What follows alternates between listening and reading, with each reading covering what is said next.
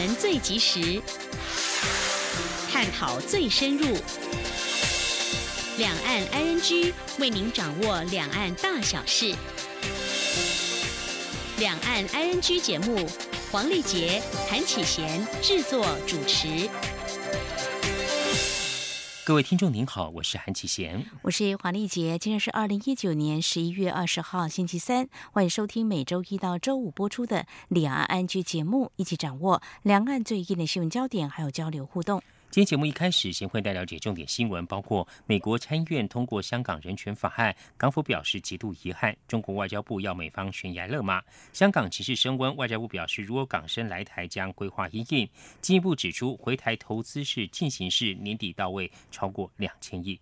在张光新闻重点过后，今天焦点话题除了要关心中国大陆学者为什么有人说今年的经济发展可能会有停滞性通膨隐忧呢？另外，有关中国大陆的官方加强学习中国大陆领导人习近平思想，对出版界有哪些影响？还有谈到上海的饭店经营竞争到底有多激烈？有一些新进业者他们怎么样来分食高端市场？还有有调查指出，中国大陆监控设备密度居全球之冠。民众有哪些感受？稍后我们将访问中央社驻上海记者张淑玲，带给我们他第一手的采访观察。至于在节目第三单元万象安居中，我们今天来关心日本有间旅馆一晚的房价不到新台币四十元，为什么这么便宜？是不是有什么附加条件呢？此外，中国大陆一间民宿房间布置有满满的兵马俑元素，房客们给哪些评论？另外，台湾一间民宿内的灯光是粉红色系的，住客们有什么反应？稍后告诉您。好，我们接下来先来关心今天的重点新闻，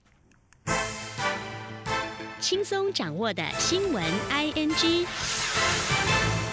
数十名支持民主的抗议人士今天二十号仍续留在被港警包围的香港理工大学校园内。这些抗议人士已是连续第四天待在香港理大，抗议行动也陷入困境。于此之际，知者透过电话战线干扰了香港的火车网络，以分散警察注意力。示威人士和港警在香港理大的暴力对峙风波已经延烧到海外。联合国呼吁以和平方式解决围攻。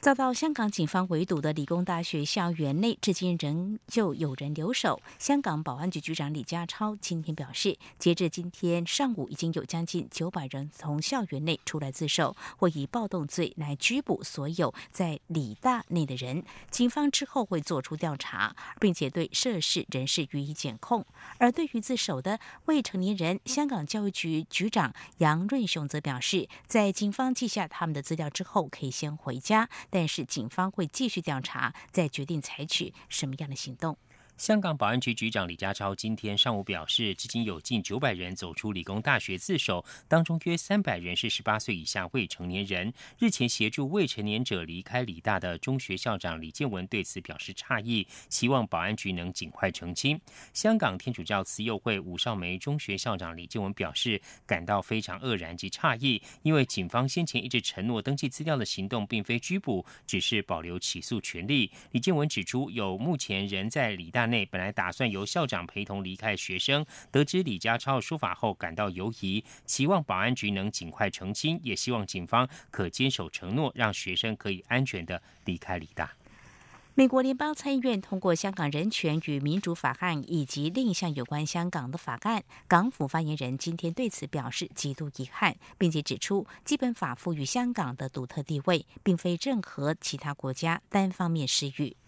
美国参议院十九号无意表决通过《香港人权与民主法案》，在中国正打压香港争民主运动之际，借以保护香港人权。在美国联邦参议院通过保护香港人权法案后，中方反应激烈。今天。中国全国人大外事委员会、全国政协外事委员会、外交部、国务院港澳办、香港中联办、香港特区政府、外交部驻港公署共计七机构部门分别就此表态。中国外交部更正告美方悬崖勒马，如果一意孤行，必将采取有力措施予以坚决反制。而对于美国参议院无异议通过《香港人权与民主法案》，蔡英文总统今天受访的时候表示，香港情势发展确实令人担心，香港警方的行动已经开始产生所谓人道危机。蔡总统再度呼吁香港政府与北京政府回应香港人民的诉求，才能够使香港社会回归稳定。请听记者欧阳梦平采访报道。美国参议院无异议通过《香港人权与民主法案》，借以保护香港的人权。甚至有参议员警告，如果美国对北京侵害香港人权及自由的情况保持沉默，下一个遭迫害的就会是台湾。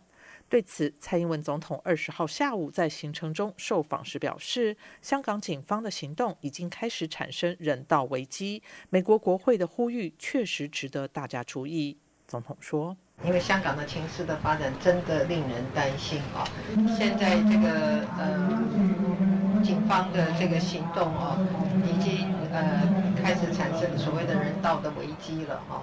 那呃，我想世界各国跟国际社会也都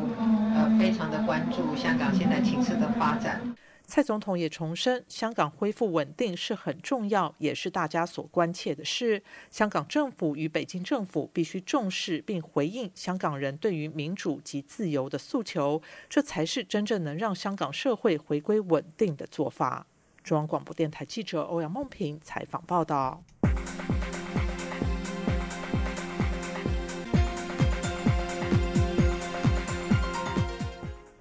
针对日前遭困香港理工大学后又被送往葵涌警署的台籍代进学生，陆会今天二十号表示，戴同学在凌晨获香港警方同意保释，并确认已平安返家。陆会指出，我住处会持续关怀并提供法律相关协助。持续有关香港反送中情势延烧，大学校园学生离开香港情况就像是大逃亡。目前大约有五百名在香港就读的台生以及港生，向台湾各大学申请随班复读或当交换生。教育部今天表示。教育部每年提供百分之十的外加名额，让各大学透过多元管道招收港澳以及侨外生。现在正值各大学单独招生个人申请的报名期间，欢迎香港学生来台就学。今天记者陈国维采访报道。部分香港大学生因局势恶化而离港，台湾各大学纷纷提出援助措施。其中，台湾大学已收到四百五十一名在港学生申请当访问生，清华大学也收到二十七人申请随班复读或当交换生。中山大学除了有十名港生提出申请，还有五位老师申请当访问学者。教育部表示，台湾一向非常欢迎香港学生来台访问、交换或修读学位，这样的态度不会因为反送中的情势而有所改变。教育部也开放国内各大学与国外大学缔结姐妹校或合作协议，鼓励国外学生来台短期研修访问或交换。有关办理时间、方式及名额，都尊重双方学校规划，不需要向教育部核备。教育部长潘文忠二十号在教育部部务汇报中表示，台湾这次无论是国立或私立大学，都展现了非常主动的协助态度。那在教育部提出，希望能够让这些学生啊，可以更顺利的做学习上的衔接。那各大学啊，也纷纷主动的对外来表达，他们会透过各种的方式啊，不管是旁听啊，或是修学分。哦，甚至也可能会在下个学期啊转学等等的这些措施啊，那各大学也都主动的提出啊相关的协助的这个措施。教育部说明，历来都依外国学生、侨生及港澳生来台就学相关规定，每年提供各大学百分之十的外加名额，让各校可以透过单独招生、个人申请、联合分发等管道，招收各级毕业生或大学在学生。每年十一、十二月间正值各大学单招、个人申请的报名期间，二三月则是联合分发报名期间，欢迎香港学生来台就学。潘文忠说，目前将在这百分之十的外加名额基础上提供协助，后续如果会有更大量的需求，将再由高教司与技职司提出应变措施。中央广播电台记者陈国伟台北采访报道。香港反送中冲突加剧，外交部次长谢武桥今天二十号表示，除了协助在香港就读的台生回台湾外，如果港生要来台，涉及签证等问题，会跟相关机关一起合作解决。八月间到深圳出差，遭到中国当局行政拘留的英国驻香港总领事馆职员郑文杰，今天表示，他在被拘留期间曾经遭到虐待以及殴打。郑文杰当时担任英国驻香港总领事馆苏格兰国际发展局的员工，目前人在英国。郑文杰是在八月间从香港前往深圳出差，搭乘高铁返回香港的时候失联，后来证实在大陆遭到行政拘留，罪名是涉及嫖娼。郑文杰在接受英国广播公司 BBC 访问时表示。大陆当局指出，他在香港煽动政治不稳，扣留期间一度被戴上手铐、蒙眼并殴打，之后还被签署认罪同意书。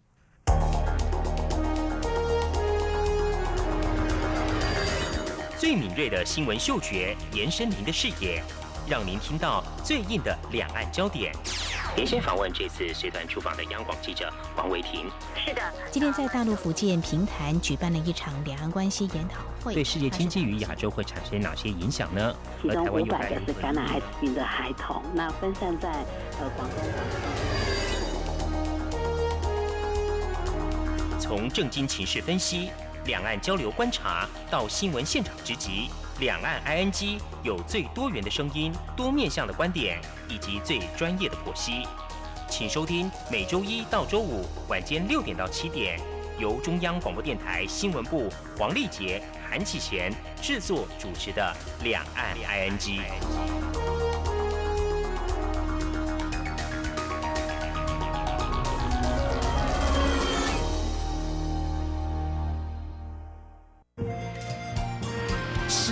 光打开了世界之窗是阳光翅膀，环绕着地球飞翔。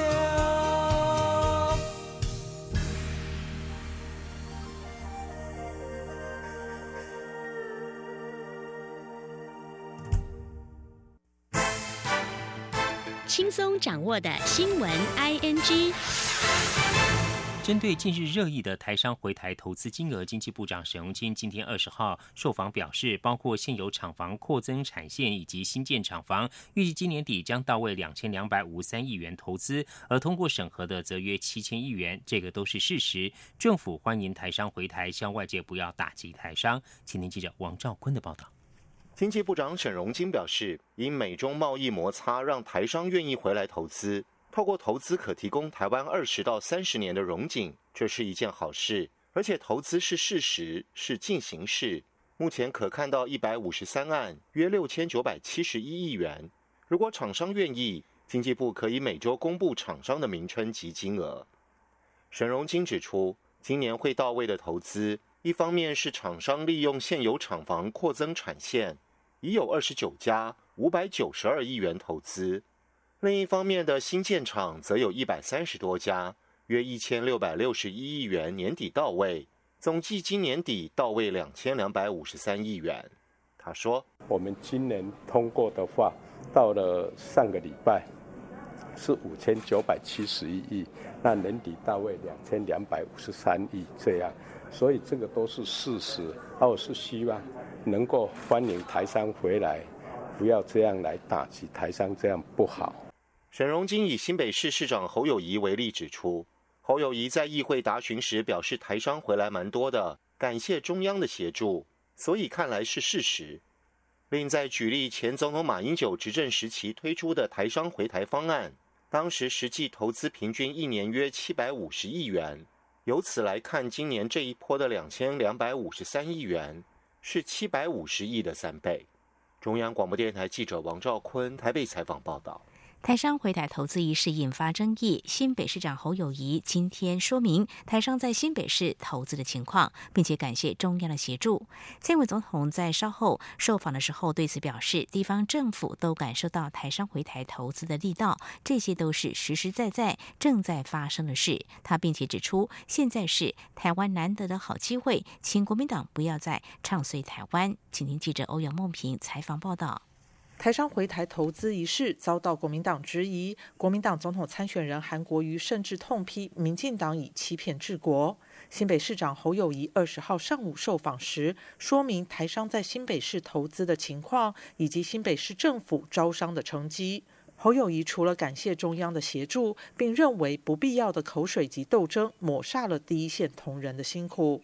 蔡英文总统二十号下午受访时表示，中央很努力协助台商回台投资，地方政府也都感受到台商回台投资的力道。侯友谊证实了台商确实有回流。他说：“无论是在扩厂，或者是在其他层面，呃，增加呃在地的生产的能量的事情都在发生啊。那这也有助于我们今年的经济的成长啊。这个侯市长。”不但确认了这些事情是正在发生的事情，而且他也感谢中央的努力哦。那这些都是实实在在存在的东西哦。总统指出，台商回台投资都需透过审查程序，说明要在台投资多少金额。经济部借此确认台商回台投资的总额，这是非常谨慎严谨的过程，所有事情也都公开透明。总统说，过去国民党执政时，台商外流，现在台商回来，台湾的经济成长也居四小龙第一。他不知道为何韩国瑜及国民党要对此事持这么负面的看法。总统并表示，现在是台湾难得的好机会，请国民党不要唱衰台湾。中央广播电台记者欧阳梦平采访报道。蔡英文总统今天接见土瓦鲁国外交部长科菲。总统首先恭喜土瓦鲁顺利组成新政府，并感谢新政府对两国合作的肯定。尤其科菲在接受国际媒体专访时，坚持坚定支持土瓦鲁与中华民国的邦谊。总统也希望未来两国关系能更紧密，并让世界更重视太平洋区域的永续发展。继续记者欧阳梦平的采访报道。蔡英文总统二十号上午接见我国在太平洋的友邦土瓦鲁。总统首先恭喜土瓦鲁在今年九月顺利选出新国会，组成新政府，彰显出民主的价值。总统表示，过去四十年来，中华民国和土瓦鲁始终是坚定不移的合作伙伴，一起为彼此的永续发展努力，也一起争取更大的国际参与空间。在太平洋岛屿国家共同关切的气候变迁、农渔业发展。医疗、教育及能源等议题上，双方都有很密切的合作计划。蔡总统也特别感谢土瓦鲁新政府坚定支持两国邦谊，并希望未来两国的关系能更紧密。总统说：“我要谢谢土瓦鲁的新政府这些对这些合作关系的肯定，尤其是科威部长一上任就接受国际媒体专访，坚定的支持土瓦鲁跟中华民国的邦谊。”接下来，我们也很期待和土巴鲁继续携手合作，互惠互助，让两国关系更加的紧密，并且让世界更重视太平洋区域的永续发展。科菲是土国新政府成立后首次来台访问，此行除了觐见蔡总统、会晤外交部长吴钊燮等政府官员，就两国合作计划成果以及未来合作方向交换意见外，也将参访农业、文创及食品加工等产业，作为土国国家发展参考。外交部日前曾表示，科菲在外交部次长徐思俭十一月初访问土国后，立即回访台湾，对两国邦谊甚具意义。中央广播电台记者欧阳梦平在台北采访报道：台美全球合作及训练架构下举办的印太区域良善能源治理研讨会，今天开始一连三天在台北登场。日本与澳洲也加入这项平台。美国在台协会处长李英杰表示，台湾是理念相近又可靠的伙伴。美国希望和台湾、日本、澳洲等国共同建立并强化印太区域能源专家之间的关系。今天记者王兆坤采访报道。AIT 处长李英杰致辞表示，透过 GCTF 活动，美国、台湾结合日本与其他伙伴国家，已能在此平台进行资讯分享及合作。共同应对全球挑战，也将在促进能源增进发展与成长的亚洲 Age 计划下，美国政府力求支持能源安全，促进私部门对能源市场投资，并帮助合作伙伴制定透明、基于市场的能源政策。李英杰指出，台湾是理念相近又可靠的伙伴，有出色的专业知识，能在能源治理及其他许多领域贡献良多。未来将与台、日、澳等国强化能源领域的合作。他说：“我们希望与台湾、日本、澳洲与其他国家共同建立并强化此区域能源专家之间的关系。我们有着共同的承诺，要致力推动永续及负责任的能源治理结构，使印太区域得以自由、开放且繁荣。”这场研讨会是在 GCTF 架构下举办，共有十二个国家的代表与会。除丽英杰外，日本台湾交流协会代表全玉泰、澳洲办事处高戈瑞也出席开幕仪式。高戈瑞在致辞时说明，能源良善治理应包括政策、投资、创新等面向，另介绍澳洲的氢气能源技术。期待未来能与包括台湾在内的印太区域伙伴共同合作。中央广播电台记者王兆坤台北采访报道。卫生福利部今天举行医卫新南向政策厂商分享交流会，卫福部长陈时中表示，台湾医卫实力不仅获西南向国家肯定，也成功把西南向国家转诊病人带进台湾。而行政院政委员邓振中则表示，医卫西南向也带动了产业关联效果，并强调政府未来会提出支援措施，深化各项新南向工作。请您记者肖兆平的报道。医卫西南向政策启动至今已经近两年，卫生福利部所推动的一国一中心已经有初步成果。二十号便举行医卫新南向政策厂商分享交流会，希望透过经验分享，协助后进厂商缩短市场的摸索期，进一步扩大我国医卫产业共同进军新南向市场的机会。卫福部部长陈时中表示，卫福部透过一国一中心，在不同新南向国家布建人脉、搜集资讯、分享技术，持续累积政策能量，同时也调整相关法规，搭好新南向桥梁。这一点一滴，已经让新南向国家看见台湾的一位实力。如今这场分享会，就是希望汇聚经验，让台湾一位大步往前走。他说：“那现在越来越成功，那很多的厂商有相关的经验，那我们也讲就是说，把这医疗带出去，那我们就要把病人带进来。我在也听过一些相关的，我们这些中心啊，表示今年我们转诊带进的病人，其实在增加中，甚至有一些说比去年都增加了百分之五六十。换句话说，是我们的医卫实力是在这南向国家里面是被肯定的。”行政院政委员邓振中也出席表示支持。他表示，政府的新南向政策推动将近四年，成果相当明显，医药卫生工作表现辉煌，尤其是医卫新南向所带来的产业关联效果。他说：“资讯业、有医疗器材业，甚至还有成衣业啊，我这个呃，我想它是关联效果啊，是非常非常的大。”邓振中也说，任何政策上路一段时间都会进行检讨，未来将会有更多更有效的措施相互支援，让每一项新南向工作可以做得更好。中央广播电台记者肖兆平采访报道。以上就是今天重点新闻，稍后进行话题安居。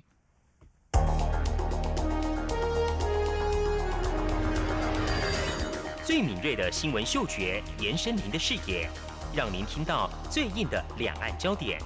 连线访问这次随团出访的央广记者王维婷。是的，今天在大陆福建平潭举办了一场两岸关系研讨会。对世界经济与亚洲会产生哪些影响呢？其中五百个是感染艾滋病的孩童，那分散在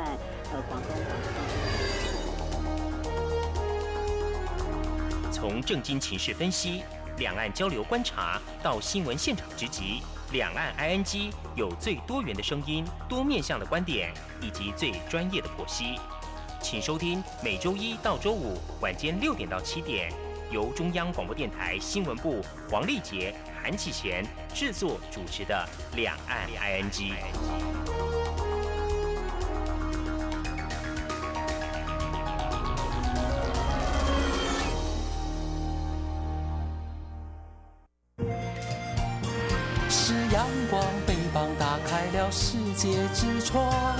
阳光翅膀，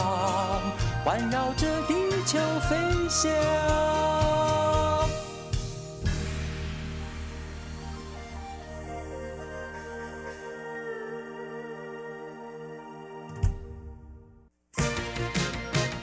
您最想关心的话题，I N G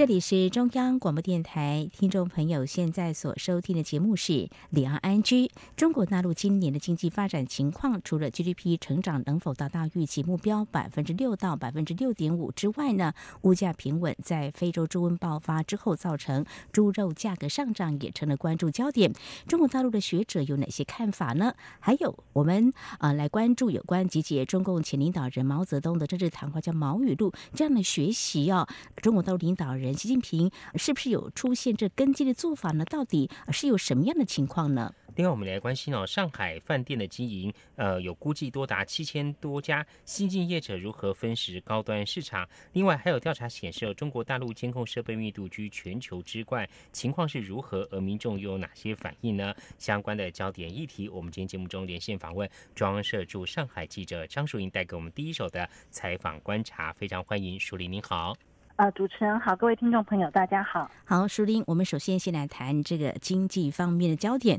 我们看到中国大陆官方数据指出，哦，今年前三季的 GDP 成长率依序为百分之六点四、百分之六点二以及百分之六点零，增长幅度出现逐季下滑啊。而且第三季的 GDP 增幅是二十七年半来最低。那么全年 GDP 成长率能否达到百分之六到六点五，是备受外界关注。另外一方面呢，也是数。据看到的是消费者物价指数，就是 CPI，前九个月的平均涨幅是百分之二点五。那么十月份的 CPI 年增率是百分之三点八。对于中国大陆经济发展情况，看来不晓得中国大陆学者怎么样来看中国的经济发展状况呢？呃，是的，我们今天讲到这个呃消费者物价指数，就通称为 CPI 哈。呃，其实是一般民众最有感的。那在大陆也是这样，因为它直接让你感觉到说通货膨胀啦、物价很高这一件事情。那在十月份的时候，它的年增率是百分之三点八，这是算是相当高，而且高于他们预期，好像多高出了零点四个百分点了。所以呃，现在一个热点的话题就是在讨论说，中国是不是遇到了一个停滞性的通膨？就是说，一方面通货膨胀看起来很严重，就比预期还高，但是一方面呢？经济它面临成长下滑的压力是很大的，它的就是说失业率有可能是比较高的，所以在这样子的压力之下，就是外界比较关注，呃，中国是不是遇到了一个停滞性通膨的问题？是，淑林。那至于这个 CPI 快速的这个增长哦，那主要的原因是因为这个猪肉的价格喽？是，呃，情况是怎么样？就您在上海那边的观察？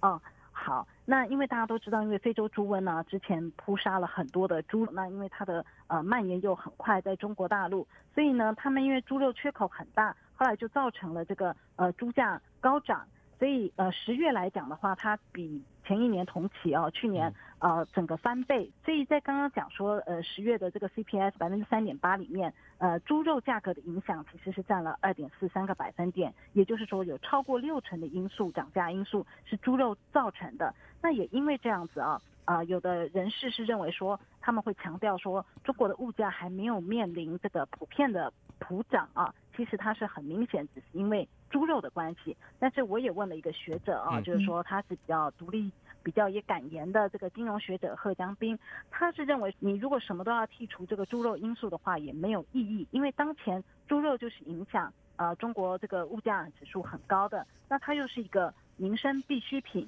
所以呃算是中国人吃猪肉算吃的很多嘛，所以不管怎么讲，那虽然说农业农村部认为明年就会。啊，渐渐的恢复产能这些，但是恐怕这个因为猪肉导致的物价上涨啊，其实是不会那么快呃消失的。所以也就是说，所谓通货膨胀的问题还会再持续一阵子。嗯哼，是。那么看到中国大陆呢，其实对于这个猪肉价格上涨也采取了一些对策了哦。所以呢，面对中国大陆的经济发展可能会出现呃这个停滞性通膨，这位学者啊，对于目前官方所采取的一些做法，又有哪些看法呢？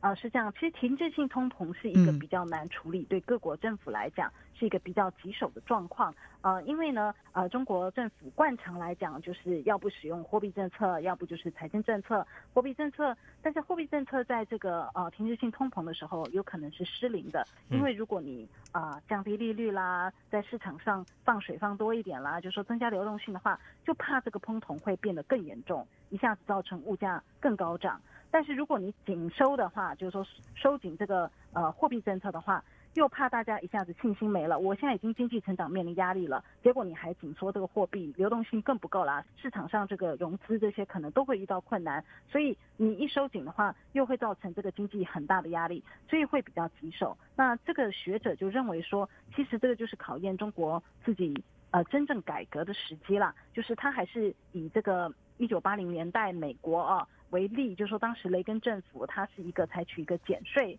而且把政府功能缩小，就说让市场自由竞争变大，然后你降低这个企业的负担，但是让呃这个企业自己呢能够活水起来，就是说他们更有竞争力，然后呃可以刺激这个企业的活力。但是在中国当前，虽然他们这两年已经是尽量的。呃，减税降费对企业啊，可是事实上他们的政府并没有缩小成小政府，就是说政府的开支还是非常的大，这一点跟当初的美国不同。所以这名学者贺江斌先生他是蛮主张，其实应该要变卖国有资产，要大力的走向民营化，要走市场竞争的道路。不过其实我们看到的啊，中国当前，因为他还是把国有企业、国有资本，还是要求说。主流嘛，然后要做优做强做大这些，所以这一点来看的话，其实是互有矛盾的啊，感觉因为中国的体制、社会主义这些啊，它可能很难对国有企业这一块去真的放手。嗯，嗯非常谢谢淑英详尽的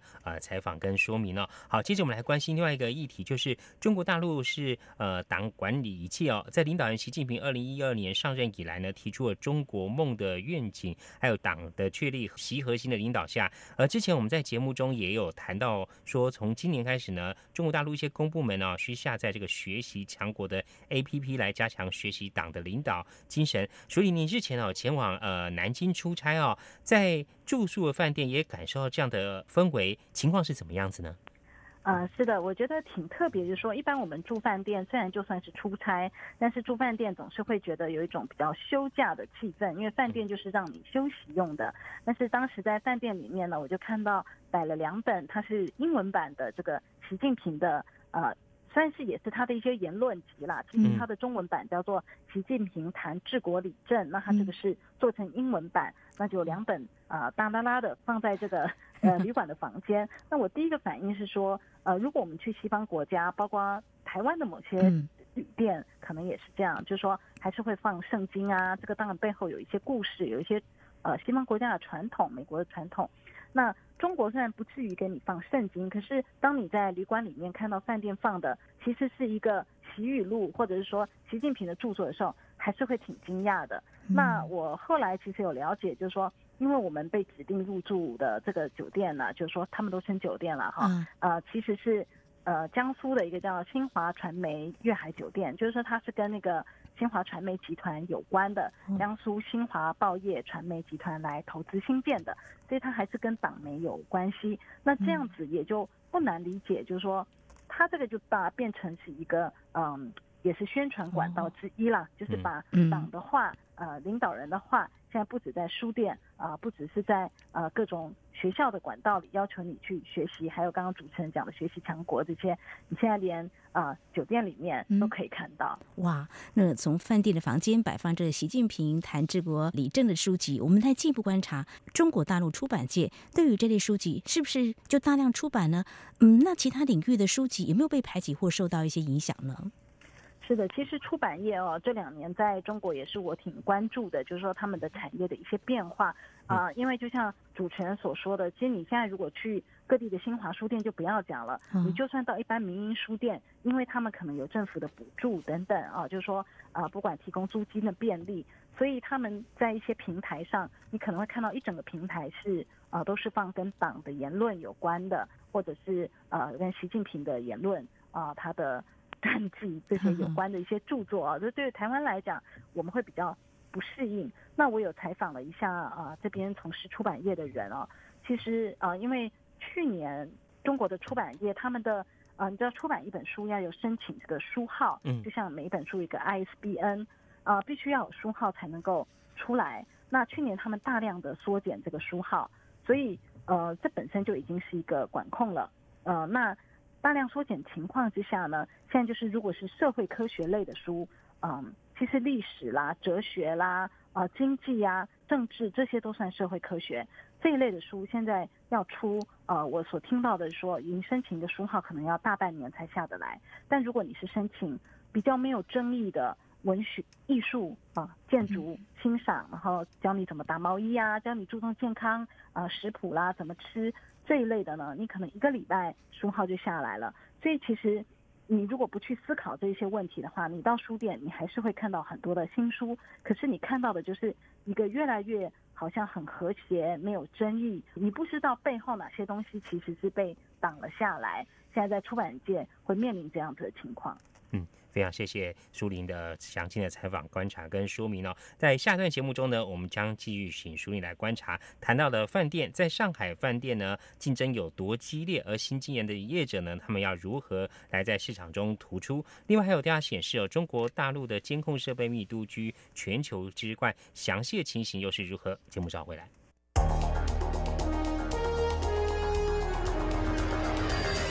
最敏锐的新闻嗅觉，延伸您的视野，让您听到最硬的两岸焦点。连线访问这次随团出访的央广记者王维婷。是的，今天在大陆福建平潭举办了一场两岸关系研讨会，对世界经济与亚洲会产生哪些影响呢？其中五百个是感染艾滋病的孩童，那分散在呃广东。从政经情势分析。两岸交流观察到新闻现场直击，两岸 ING 有最多元的声音、多面向的观点以及最专业的剖析，请收听每周一到周五晚间六点到七点，由中央广播电台新闻部黄丽杰、韩启贤制作主持的《两岸 ING》。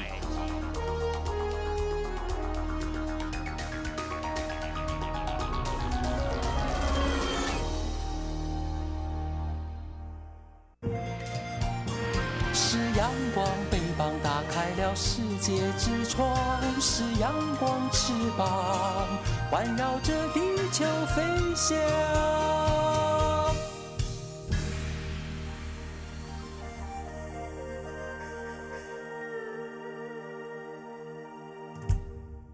这里是中央广播电台，听众朋友继续收听的节目是《两岸安居》。我们节目持续连线中央社驻上海记者张淑玲，而我们接下来要啊谈的两个焦点话题，呃，接下来第一个还是先谈这个饭店哦。不过谈到这个上海饭店，有看到一个数据，大概截至二零一六年的八月，有人统计是大概有七千多家了哦。那么竞争激烈，可见一斑哦。不过呃，新兴业者到底要怎么样来抢食这个市场呢？那么呃，有业者呃经营主打这疗愈功能，您之前前去采访，可不可以呃先跟我们谈一下，说为什么他会诉求这些课程呢？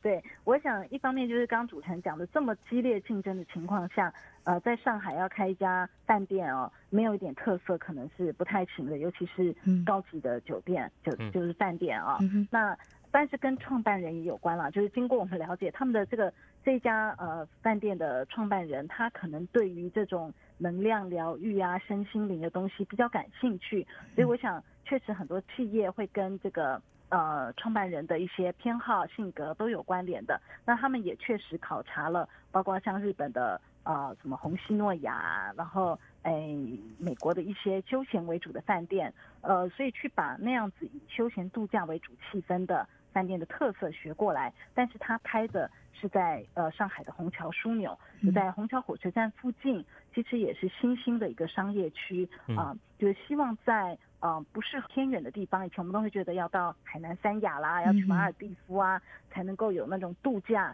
但是那可能挺舟车劳顿的。那他们的诉求就是说，我现在让你在城市里面，我就可以逃离一下。呃，这种日常的这种压力紧张进来就可以放松，大概是这样的理念。是，淑林，那要主打这个疗愈的功能跟氛围哦。那饭店的话，他们是怎么样去营造这个风格？然后在餐饮方面的话，它又是怎么样来设计规划呢？是的，呃，他们是比如说都会有讲求，里面会有一些课程，住客可能就可以免费参与，比方说瑜伽啊，那有一些公共的开阔的地方让你做瑜伽，有瑜伽老师，甚至他们请印度的瑜伽老师来教你怎么做啊。嗯。那还有颂钵，呃，就是有点像印度的那种呃音乐，一种听了让你很平和的这种音乐，颂钵音乐会啊，还有这个。芳香疗愈啦，等等这些做法，那还有比较特别的是，它会有一些课程嘛。如果你买的是跟睡眠什么什么有关的啊，他就是说，客人他在 check in 的时候，他让你就坐着而不是站着，比如说他有一些细节做法跟一般饭店不太一样。然后坐着就先做脉轮的检测，这个就是有一些能量领域的呃说法，就是说人有七个脉轮呐，跟人体能量有关啊，大概是有这些。那他也会在住房内去标榜说，他们有十五种枕头可以选择，然后他们铺设的地板是远红外线的这种纳米能量地板啊。那我觉得比较有意思的说，其实，在这一些里面也不乏台湾人的一些创意跟贡献在里面，像刚讲这个。啊，纳米能量地板啦，或者是做脉轮检测的仪器，其实都是他们跟台湾厂商来进的。嗯哼哼，那至于在餐点的部分呢，是不是也有针对这样的课程啦，做一些很特别的这个餐点来抓住客人的胃，也相当讲究。嗯，是的，其实这个酒店本身它因为也有蛮多的呃选择，比如说它可能给客人奉上的茶就是阿育吠陀，就是说印度的这种呃比较养生的草药茶，那。它也会有一些呃跟能量相关的餐。那我们这一次呢，特别去拜访的是大家比较熟悉的日本式的料理，日式料理。那因为这个日式料理的呃总厨其实是一个台湾人，台湾过来的。那他有提到，就是说日式料理本身，它当然结合了一些法式创意啊。那它其实日式料理因为讲求新鲜嘛，不过度烹调这些也原味啊，所以这个部分其实也是一个养生，呼应这个疗愈的部分。嗯。是，淑玲，那他对于就是呃，在上海做这样的一个工作，如果说有其他的台湾的呃员工或者是台湾的上班族想来呃中国大陆在饭店这个领域发展或来这个领域来工作的话，他们有什么一些提醒跟建议呢？嗯，我采访的这名呃，就是说呃，上海安玛迪酒店的这个呃日本料理餐厅的呃负责人，也就是总厨刘恩成，啊，他是曾经在日本。也在台湾，也在大陆的不同城市工作过。那他是认为说，上海的竞争压力是很大的，因为你在这里可能也有很多的日本厨师在这，也有中国各省的厨师在这里。所以台湾人哦，他觉得如果来，可能要先把自己的经验跟能力磨练好，啊，累积一些很好的条件再过来。否则他觉得其实不久后你可能又会回台湾啊。所以呃，正因为在这边其实压力挺大，你要随时保持一个。嗯，学习他自己在上海呢，假日的时候还是有去呃法国蓝带厨艺学校，就是在上海有分校嘛，还有去做一些进修。然后大陆这边呢就很习惯用的大众点评，就是一个软体哈 app，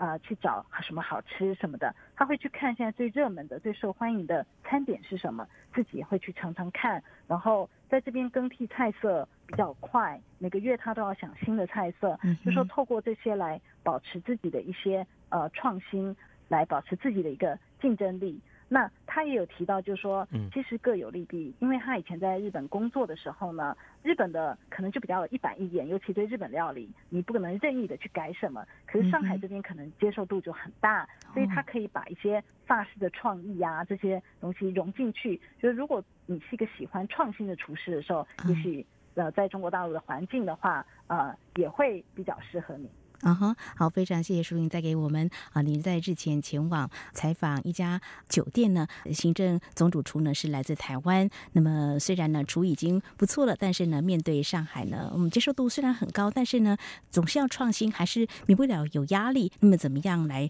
抓住这些啊高端课程他们的胃，还有这个酒店怎么样在 七千多家的竞争当中呢也能够抢市场？我想呢都是激烈竞争的哦。好，我们继续呢。同样是聚焦在上海，不过我们先从这个数据来看起哦。我们看到这媒体有报道，根据英国科技研究网站 Cambridge Tech 发布一项调查，对每一千人被多少啊这个摄影机。啊，数量监视进行排名当中，全球监控最严密的十个城市当中，中国大陆占了有八个城市哦。那么在八个城市当中，我们看到上海是排在第三哦。我们知道中国大陆呢被形容是监控大国，当然这是有一些数据的。那么如果再聚焦在上海这边来看的话，就是这个电子。监控的情况到底有哪些设备是可以在公共场所被看到？事实上，我在八月底的时候有到广州，我在这个街道上就看到这个电子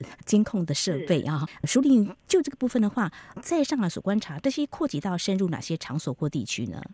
呃，对，我觉得是很有意思。是近期真的不约而同，身边一些上海的朋友在这里生活的人会告诉我说，他们感觉到有。越来越多的这个监视器在附近的街道啊、社区啊出现。那事实上，我一查报道，呃，确实它就是整个是有脉络可循的。就是说，刚刚呃主持人讲的这些数据里面，它是搭配国家整个政策的。就中国有一个呃叫天网工程嘛，天网恢恢，那意思就是它不会让你跑掉一个，那就是布这些眼线都布得很密，电子的啦，哈。那呃事实上后来它又有一个血量工程啊，就是都是跟这个监控有关的啊，甚至这个血量工程里面，它是把这些呃摄影机、监控器它是上网的，所以。居民在家里，我看电视的画面，我就可以切换，随时看我这个附近街道啊，什么什么。他邀请大家一起来监看，所以我觉得监控这个行业啊，在中国已经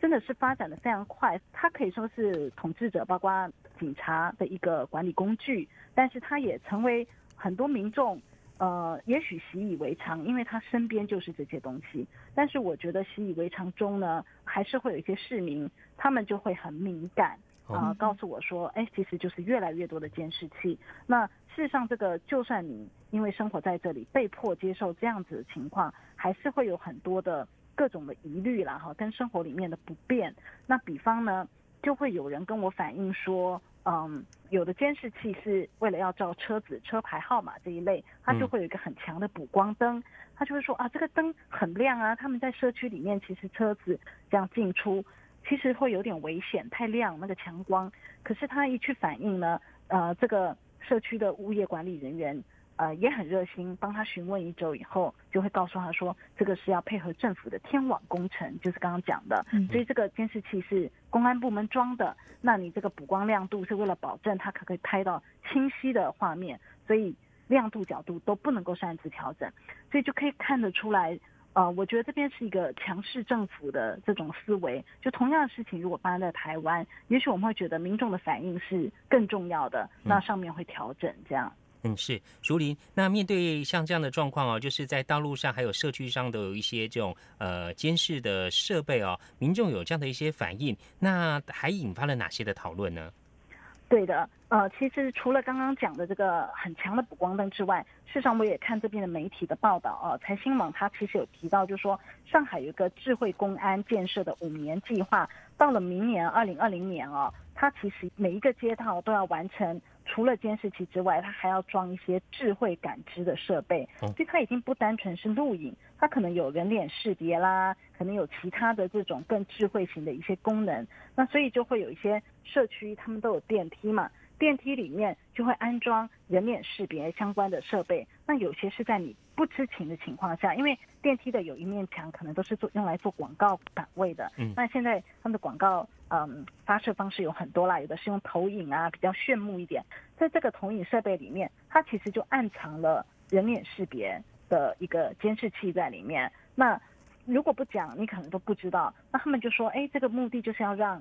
外面的人如果进来，他会。松懈，因为他不晓得有人在拍他啊。那可是，呃，虽然一切都是以安全为名啦，比如说啊，我们要让不是这个社区的人进来以后，我们就可以查到啊，以后出了事情比较容易找。可是事实上，人脸识别这种资料的应用以及保护，现在在大陆渐渐是一个话题了。就说我们把人脸识别在中国用的这么的频繁，这些资料如果一旦外流呢？它是你的生物特征，哎，它一辈子都跟着你，啊，这还不像不只是电话、手机号码、邮箱，这可能都还可以换的，或者我大不了不用。可是人脸跟着你，它被用的这么腐烂，这个现在其实他们有一些疑虑，所以有一些这个财新网的报道里面，有一些社区的住户。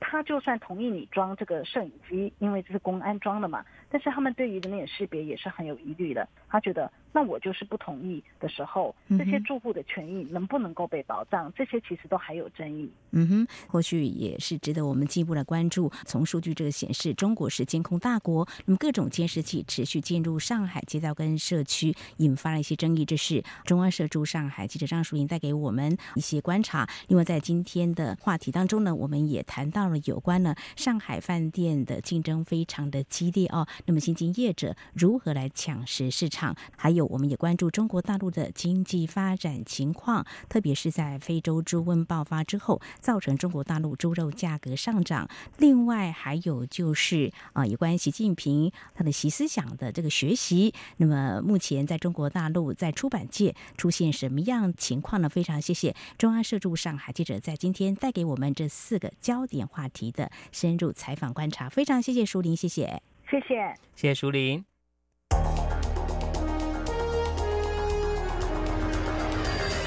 最敏锐的新闻嗅觉，延伸您的视野，让您听到最硬的两岸焦点。连线访问这次随团出访的央广记者黄维婷。是的，今天在大陆福建平潭举办了一场两岸关系研讨会，对世界经济与亚洲会产生哪些影响呢？其中五百个是感染艾滋病的孩童，那分散在呃广东。从政经情势分析。两岸交流观察到新闻现场直击，两岸 ING 有最多元的声音、多面向的观点以及最专业的剖析，请收听每周一到周五晚间六点到七点，由中央广播电台新闻部黄丽杰、韩启贤制作主持的《两岸 ING》。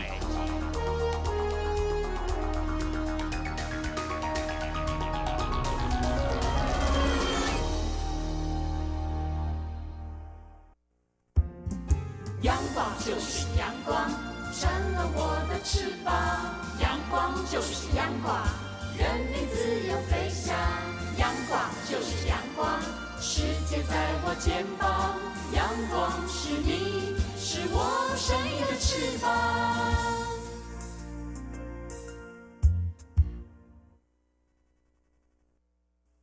挺新鲜的，最火的万象 ING。这里是中央广播电台，您现在所收听的节目是两岸安居。到了万象安居单元，丽姐，我最近看到一则新闻啊，这样的旅馆敢不敢住呢？啊，这发生在日本啊，福冈有一家旅馆，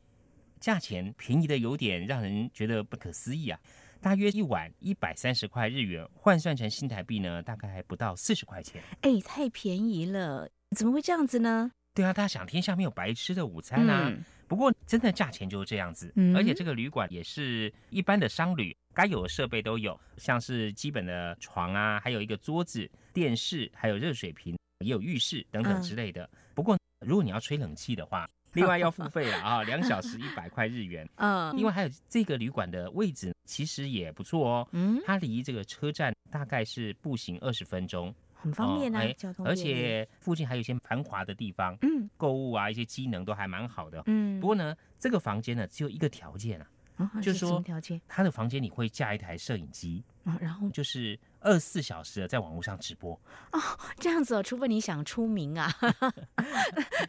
对呀，这个摄影机呢不会装在这个浴室跟厕所里面哦，就只有照着房间，所以呢，他也提醒入住的房客啊说，你在这个房间内就是要正常的衣着。你的一举一动呢，会让网络上人看到。其实业者这个用意是希望说，跟网友来促销这个房间，推销这个房间呐，哦，说住在这边呃是怎么样的一个情形，该有的机能都有等等之类的。哎，这种房间呢，敢不敢住呢？对呀，真的是听众朋友，你敢吗？我是不敢啊，因为我觉得你一进到这个房间里头，好像被监视着，做什么动作都很优雅，那我觉得很不自在。对呀。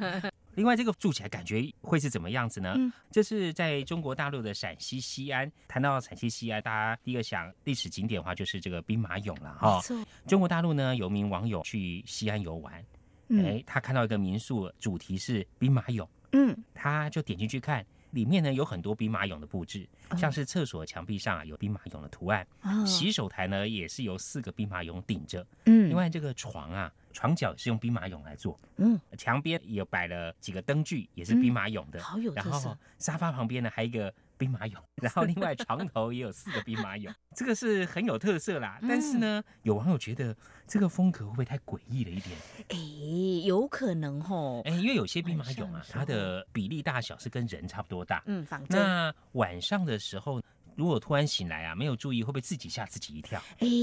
这种情况。有可能会耶，因为我曾经在晚上的时候经过这个路边的某个公园，它就有一些人像或动物。那晚上灯光照明不够的 话，你就觉得好像前面有个人在那边。那就有网讲说，他带小孩子去住兵马俑的这个民宿啊，结果晚上啊，嗯，小孩醒来的时候被吓哭了。哦，那另外还有一名网友讲说，他也住在里面，就坐在这沙发上啊，手往后一伸，就摸到这个兵马俑的桶啊，哦，吓坏了。还有一个网友是他真的他自己晚上嗯睡起来的时候、上厕所的时候，就也是被这个吓到了，就开始跟民宿主人反映。嗯民宿主人说，其实哦，他也是接手的。他说是这个民宿之前前任主人呢，因为很喜欢这个兵马俑啊，嗯就做这些布置。不过既然顾客有反应，他就去做了一些调整。嗯哎，比如说像厕所的墙壁上这个兵马俑图案，他就用壁纸把它盖起来。嗯然后床脚呢，他就让床单长一点，把它盖住。然后减少兵马俑的装置，还是有几个兵马俑，但是没有这么多了。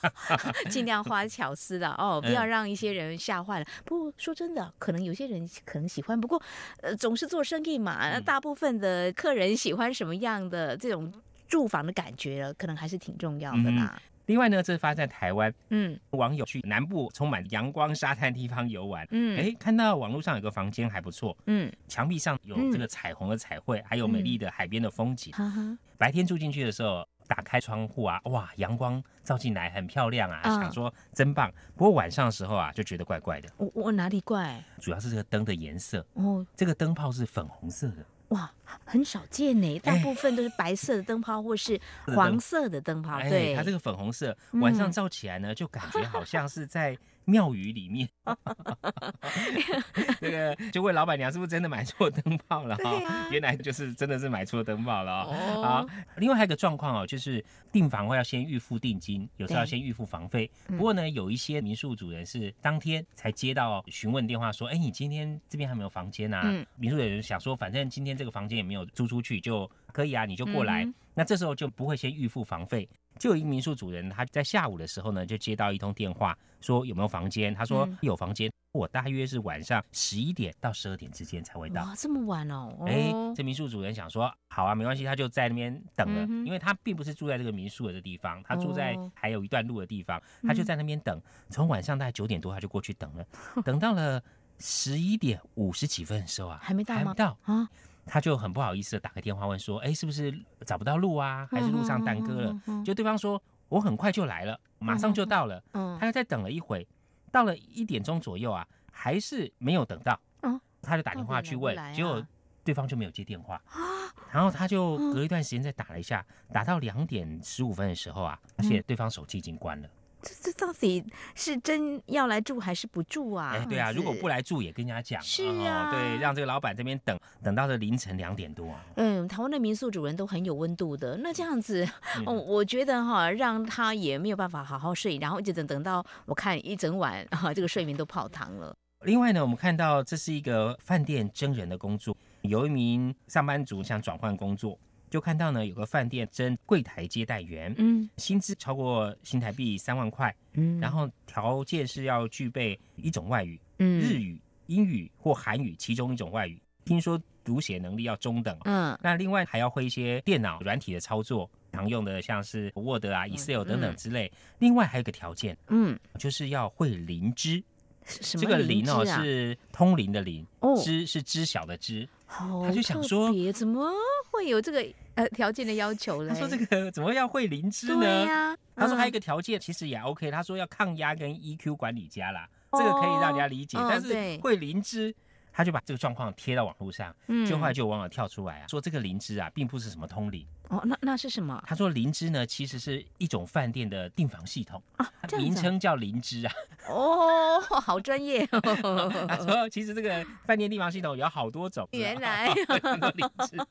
啊，这名网友才很不好意思讲说嗯啊，因为我是别的产业，原先我不做这个旅馆饭店业，哦我只想转换跑道才看到，没想到原来是这样的一个状况。好，这今天跟听众朋友分享，节目尾声再和听众朋友呼吁一下，如果说听众朋友们对我们节目任何建议看法，非常欢迎你用以下管道来告诉我们，传统邮件寄到台湾台北市北安路五十五号两岸安居节目收。电子邮件信箱节目有两个，一个是 i n g at r t i 点 o r g 点 t w，另外一个是 QQ 信箱一四七四七一七四零零 at qq dot com。同时，听众朋友，我们还可以透过 QQ 线上即时互动，QQ 码一四七四七一七四零零。另外，也非常欢迎听众朋友加入两岸居的脸书粉丝团，在脸书的搜搜寻栏位上打上节目名称，两岸居来搜寻就可以连接到我们的页面了。好，那么这是今今天节目，也非常感谢听众朋友您的收听，祝福您，我们下次同时间空中再会，拜拜。